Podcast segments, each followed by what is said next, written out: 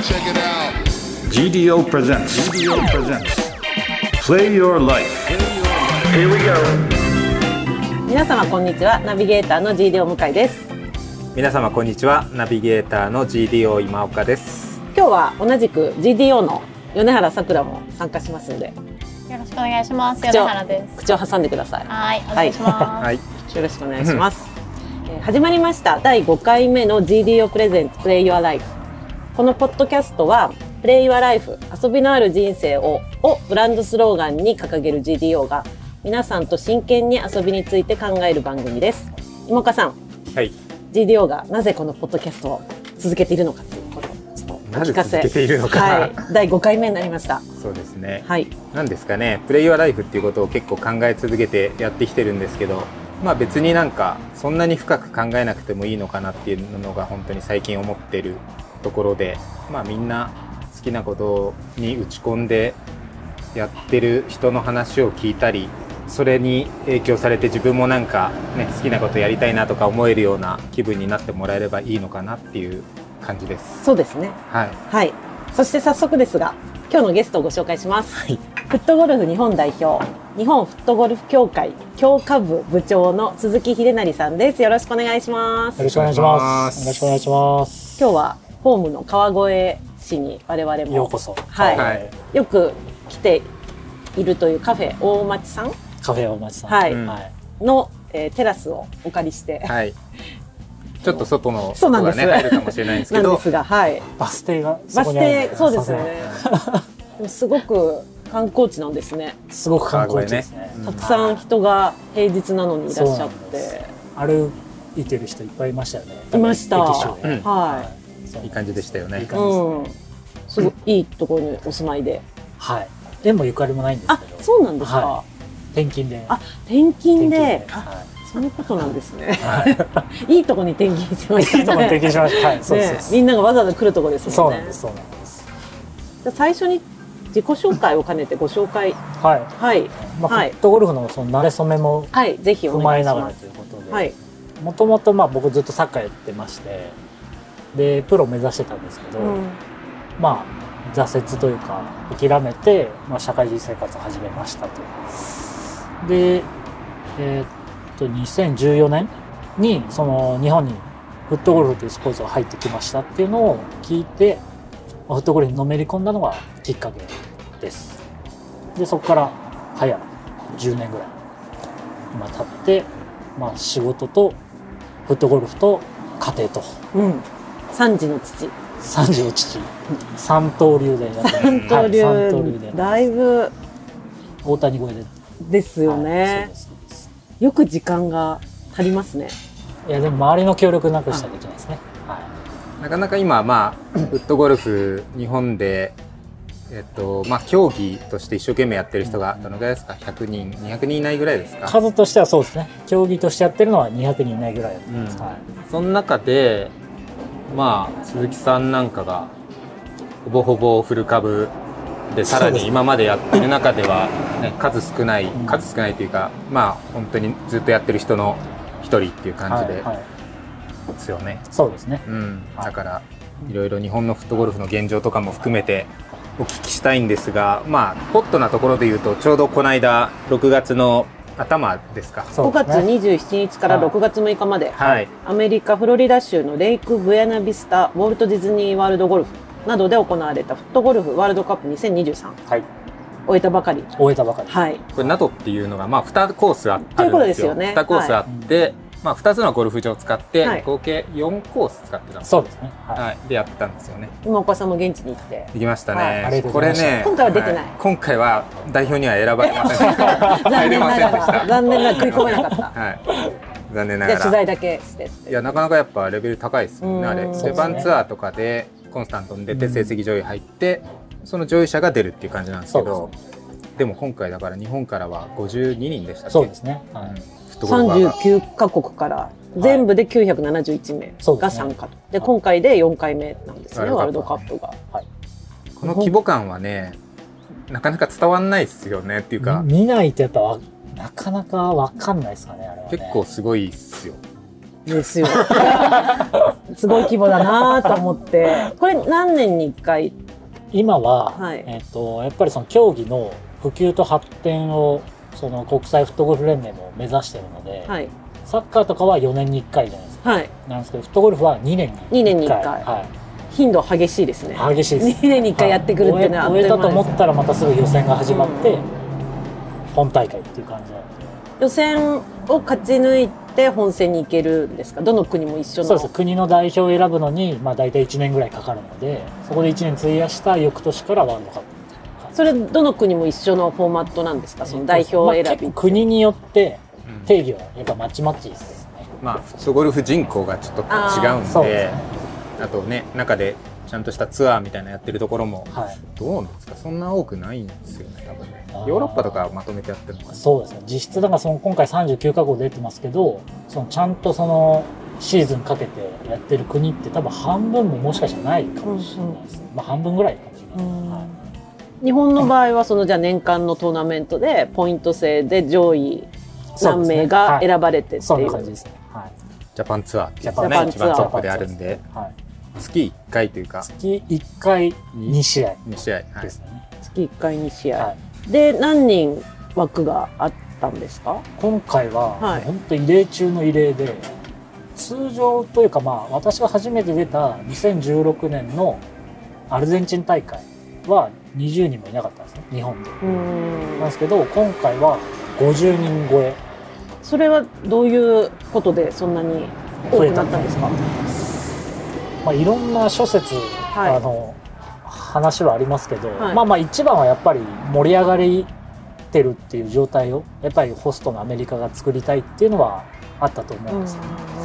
もうまあかつてない規模感なんですよこの、うん今回やったのがでアメリカって結構フットゴルフできるコースも多くそうて、ですね多分世界の中で一番まあ多いうんうんうん一番熱入れてやってるとこなんででそこのホストしてる、まあ、人たちが、まあ、本当に頑張って規模をでかくしてだから今回アプリとかでねそうですあねの映像も24時間ってことはないな結構毎日ライブ配信したりして、全世界で見たりしててっていう結構力を入れた大会だったんで、まあ、その分選手とかもいっぱい呼んでっていう感じでやってましたね。こんだけ大勢参加すると運営とかも大変だと思うんですけどめちゃくちゃこれア大メ変リだと思いますホストがアメリカの国はいっていうことで、アメリカが全部運営もしている、そうですね。協会かなんかあとはそのサッカーで言うと FIFA って、はい国際サッカー連盟なんですよ、フットゴルフも FIFG っていう国際フットゴルフ連盟があるんですけど、まあそこの会長さんとかもまあ実際まあオーガナイズ手伝ってたりするので、まあほぼほぼアメリカですけど、うんまあそういう組織のトップの人たちも現場に出て手伝ってるっていう感じです。国の中で一番盛んなのは、いまあ、一番じゃなくてもいいですけどメインの国っていうのはどこになるんですメインかは今強かったりとか今今岡さんおっしゃっていただきましたけど、やっぱアメリカはアメリカが一番コースは多い。コースね、常設でそうただ選手とかで言うとね、まあ、今回団体の決勝は男子はアルゼンチン対フランスですよねはい。やっぱサッカーによってくる感じですかそのまさに強ワールドカップサ強さがッカーのワールドカップと同じあれでしたけど、うんうんとかヨーロッパ系多いですよねヨオーロランッパダ系多いとですねか、うんうんああとねそう女子も特にそうだったスロバキアとか決勝がそうですもんねスロバキアで,、まあ女子はそう準ですよね決はスコットランドはイングランドとかインイグラタリアとかアイルランドい。スペイン。スペインとか、アジアで言うとマレーシアちょっと力入れてるそうっでてすねね。マレーシアはここ最近の力の入れはすごいですね。でもアジアの中ではやっぱ日本が一番まあそうですね。今のところ順調今のにとこ発ろ展してると思発う展してる、はい。ちょっとその大会振り返ってみてもらいましょうかそういろいろどうだねっ、たあんですかのーまあ、男子と女子と分かれてて、個人と団体っていうはい感じで。あとシニアがあるんですよねあそうですね。シニアあはの女性もあるんです。かわかシんなニアの女性カテゴリーっていうのは今はないアいないあじゃあ男性だけシニアに分かれそうてでるすそうですはい、カテゴリーですねちょっとまず、じゃあ、ん鈴木さんのはい、ぜひ個人個人的的個なな人的なやつですよね。はい悔しいんですか。悔しいですもちろん。個人戦21 21、 23アンダ23、ー優勝は37アンダそうなーんで14打差14だそう優勝の方はどこの国のハンガリーハンですガハンガね。リー。リーはいはい。ハンガリーは2012年にワールドカップ1回目やった国なんですよね。うーん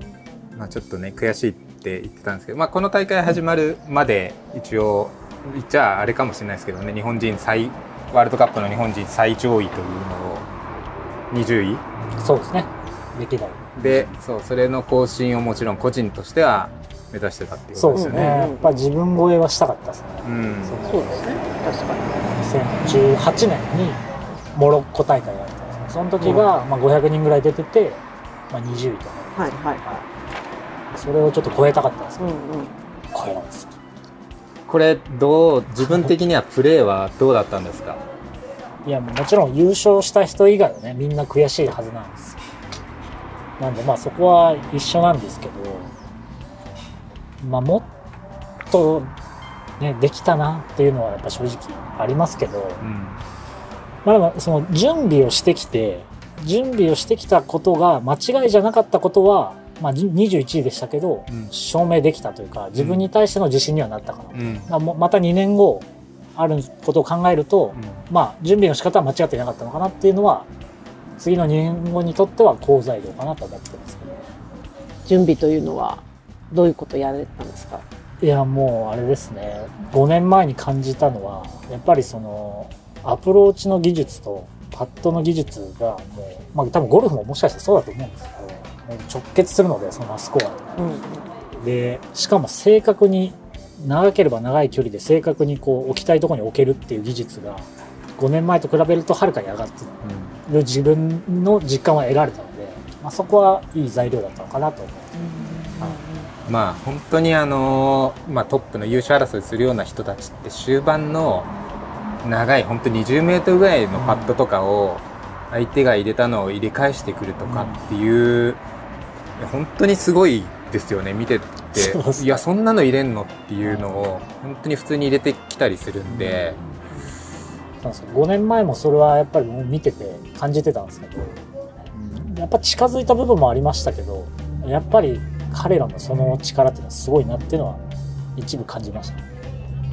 何なんですかねあれはねあの集中力いとやそうそれか。をちょっと帰ってきて2週間ぐらいですかずーっと考えてたんですけど、うんあの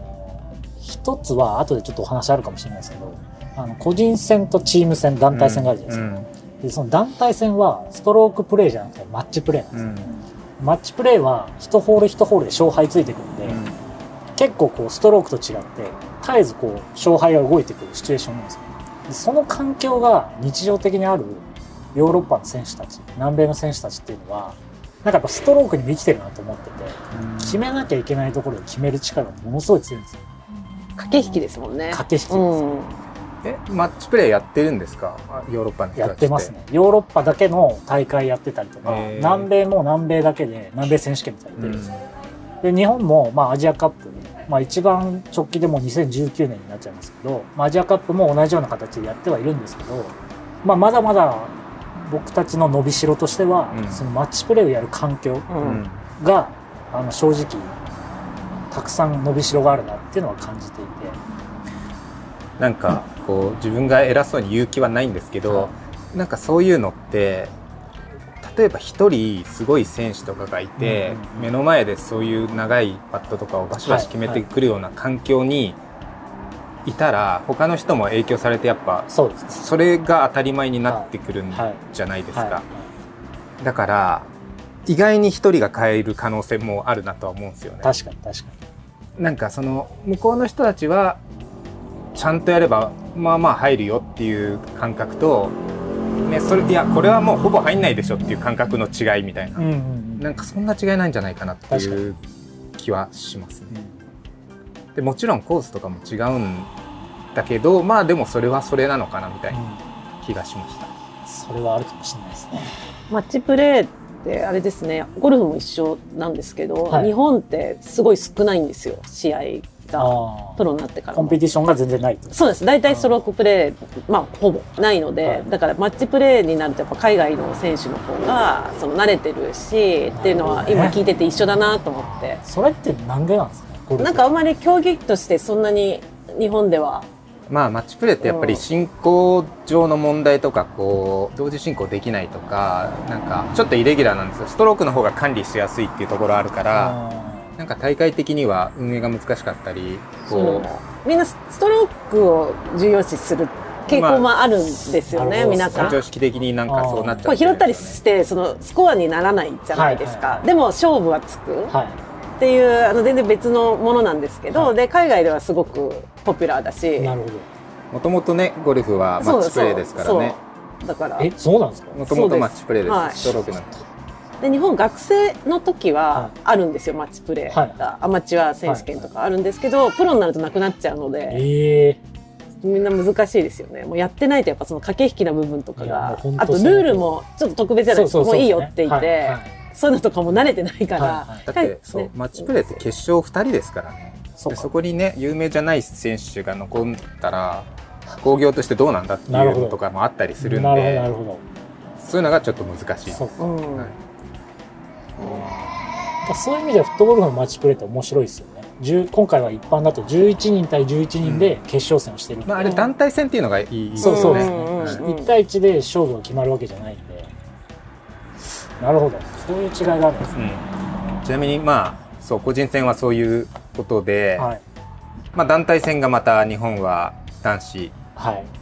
ベスト8、ベスト8ですうね、ん、相手がアルゼンチンですよねアルゼンチンこアルれゼンチン、はい3対4で、 3対4はい、優勝候補だったアルゼンチンそうですね強いですけどね強いですねアルゼンチンは、団体戦って負けた後に本当にみんな泣いてたんですようん、ポロポロと、はいはいでいやーなんかそのどういう気持ちで泣いてるんだろうっていうかそこまでっていうかどれだけかけてたんだろうっていうのがすごい想像しても想像できないと思うんですけ どみんなかけてたんだろうなっていうのをすごい感じたんで、まあちょっとその辺聞きたいなと思ったんですけどね。そうなんですねレベル的には、はあの皆さんアスリートだからあるじゃないですか、はいアスリートの皆さんなんで勝てるというか勝ちに行ったはい、は試合だったい、もちろんもちろんもちろんですはいもちろんですし僕は本当に5年前にワールドカップの団体戦のベスト16からスロバキアとやって負けたんですけどその負け方がものすごいこう不完全燃焼だったんですよ要はそのちゃんとした準備の仕方も知らないどういう準備をしたらいいかもわからない中でただただ負けてしまったっていう5年前があったのでこの5年間でものすごい準備してきたんですようんいろんな人の協力とか、いろんな人の時間とお金と、うん全部みんな手出しもかけながらっていうのがあったのが多分その涙だと思うんですよね。日本代表の強化部長でもあるんでねみみんなチームのみんなとかをこうまとめて鼓舞してみたいな感じでもやってたん で、そうですね。一方で女子はねすいませんそういやいやすごい急にあれなんですけど、いちょっとそれ、まあまあ行きましょういいですよほらね一方で女子は一方で女子はそうなんですよ、はいいまやあ今素晴ら回しかったですね。団体戦女子の団体戦って初めてやったんですけど、4回目で優勝ですよ世界一ですよそうですね。それは女子カテゴリーの団体戦っていうのがはい始まったのは今回初めてなんですよ。で、女子のキャプテ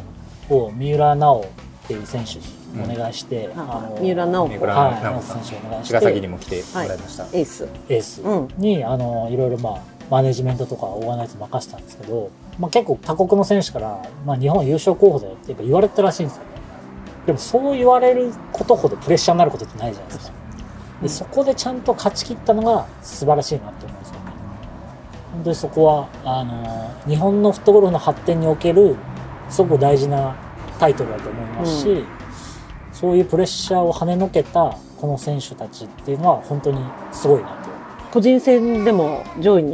ね、食い込んでレベル高いですよねそうですね。三浦選手まがあ10アンダーで3位三位個人戦は阿久津選手前田選手がはい5アンダーで7位タイ、はいうん山下い。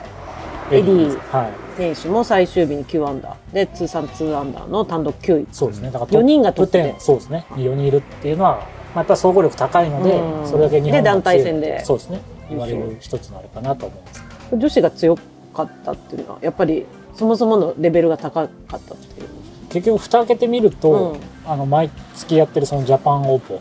で女子の選手、まあ、一般の男子と比べたら少ないわけですよ10人も満たないぐらいでいつもやってるんですけど、まあ、その中でこう競ってるんですよねみんな。っていうその結局世界一じゃないですかだから日常的にレベルの高い環境でお互いが切磋琢磨しながらやってた環境があったので多分結果的にこういう結果も得られてるしさっき今岡さんおっしゃってたようにやっぱり日常のレベルが高いっていうのに、うん今回逆に気づけてたと思うんですよねそれがまあ良かったんじゃないかなと思うんですよねさくらちゃなんるほははい実際にこの女子チームが茅ヶ崎に来て見たりとかしても一緒にプレーもしたのどそうですね、やらせてもらっていやーもう別格だなと思いましたもん別格別格全然その上位トップ10に入ってる方たちなんかもう正確さだとか、まあ、飛距離とかも全然違いますそもうんですね。ね、うんじゃあこの結果はいやーでもすごい日本がねうんそのレベルなんだっていうことに、うんそう多分本人たちもうんこのタイトルを持って気づいたと思います、うん人数が多いですよね、まあ、ちなみにこれ女子で個人戦優勝したのがスロバキアの人なんですけど1人とか2人とかすごい上手い人たちがいるんだけど日本みたいに何人もトップ10に4人入るとかそういう感じの国は他に多分ないんですよねスロバキアとかも下の人たちはちょっと落ちるしだから団体戦になると結構日本は楽勝とは言わないけど勝てるだろうなっていう雰囲気はありましたよね。うん1人2人とかは確実に勝てそうなうん人がいたりしたんでだからそういう意味では結構、まあ、人数もいるしレベルも高いっていう感じなんで今日本でフットゴルフ女子でやってるといい環世境で界ね一になれるってなかなかないいい環境高い ほぼないですよ人ね生で人生でないです世界一になりましたってはい言ってみたいですよ、行ってみたいですいやみんなそうだと思うそうですうね、ん50名のうち女子って何名ぐらいい今らっしゃ回るが7ですかね、うんはい、で女子の団体戦は4人で戦うんですよ、はいはい、7人のうち4人が、まあうんスタメンで出て、あ7名ですね、はい確かに交代とかはできるんですけどそうでねすねはいい、すごい結果でしたねそうですね、はいでこれから女子は楽しみですどんどんこれを知ってもらって女子性選手の参入増えてもらえると嬉しいなと思いうんうんます、確かにちなみにワールドカップから帰ってきて周囲の反応とかはどうでしたかうんそうですね、まあ、ちょっと微妙じゃないですか正直あ本当ですか21位とベスト8ってなんともこう僕もやっぱ言うのも正直悔しいんですようんだからあんまり言えてないですねちゃんとあ本当ですかそれが いやいや立派にありがとうござい ますあと女子が優勝世界一になったはいはねいなんていう話は結構いやそうですねらやっぱりそうそこは、うん言う世界一1個あるっていうのは大きくて女子世界一になったんだねっていうので、やっぱり皆さん認識してもらったり驚いてもらうことが多いですかねうんそれは本当女子選手に感謝ですねだからそのフットゴルフ知ってもらえる機会になってると思うんで、そうですよね、はいあのまあ、GDO でも今回はちょっとニュースみたいな感じで書いたんですけどそれによって、ね、フットゴルフ知ってくれる人が増えたらいいなぁと思ったんですけどね、うんうんうんうんそうですね。まあ今、サッカーもなでしこがね、うん WE リーグ始まって、まあ、こう結構今女性のこういう活躍する場って増えてきてるじゃないですか。でフットゴルフも、まあ、こういうタイトルを持ったので、なんかそういう女性の参入が増えて、女性が例えばこう、セカンドキャリアとまでは言わないですけど、ちょっとフットゴルフでまた活躍できる場があったりとか、っていう風になっていくのも面白いかなと思ってまうす。んはいあと注目されたりとかしそうてですやっぱやりがいもありますもんね、はいはい GDO presents. GDO presents. Play your life. Play your